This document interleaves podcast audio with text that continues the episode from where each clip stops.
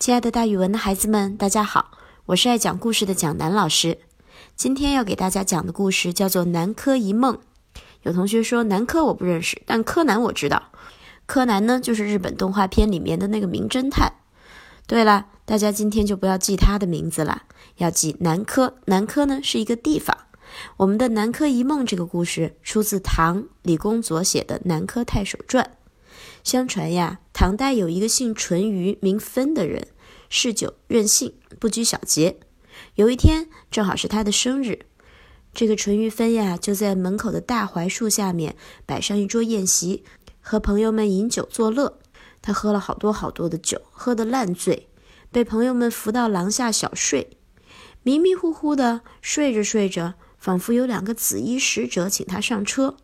马车朝大槐树下的一个树洞跑去，孩子们是不是觉得就像《爱丽丝梦游仙境》一样？果然，跑到树洞里面的时候，发现里面另有一个世界，天气晴朗，太阳也很漂亮。马车跑呀跑呀，跑了好几十里，行人不绝于途，也就是说，沿路有很多的人，景色繁华。还有一个大红门，上面悬着金匾，匾上写着“大淮安国”，槐呢就是槐树的槐。有丞相出门迎接他，说：“国君愿意将公主许配给你呢，恭喜恭喜，你是驸马啦！”淳于芬十分惶恐，不觉呢就已经成婚了。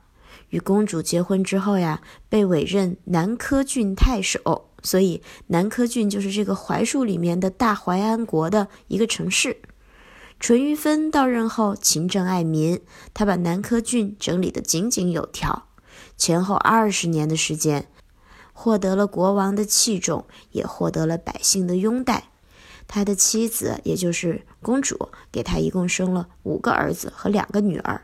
他官位显赫，家庭十分美满，万事都很得意。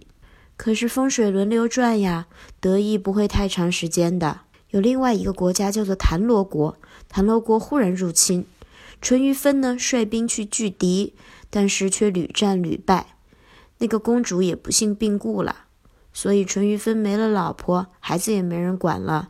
他辞去了太守的职务，从此国王呢也不信任他了。他心里面特别不开心。国王准他回故里去探探亲，还是派接他来的那两个紫色衣服的使者护送他。车走出洞穴，看到家乡山川依旧。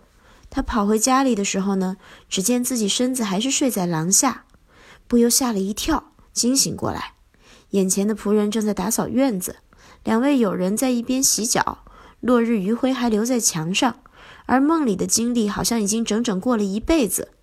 淳于芬把这个梦境告诉大家，大家觉得很惊奇，一起跑到大槐树下，果然挖出一个很大的蚂蚁洞，蚂蚁洞四通八达的，其中有一个小洞往南伸，另外还有一个小蚁穴。所以梦里面的南柯郡淮安国原来就是这样，可能是这些树下的蚂蚁成了精灵，专门给淳于芬赐了一个梦呢。所以之后人们就用“南柯一梦”这样的成语形容一场大梦，或者比喻一场空欢喜，比喻梦幻的事儿。蒋老师给大家举一个例子吧，比如说那天半夜，我到了国外留学，挣了好多钱，还买了好几栋别墅。后来惊醒了，才发现是南柯一梦。好了，今天的成语故事就给大家讲到这儿，咱们明天见。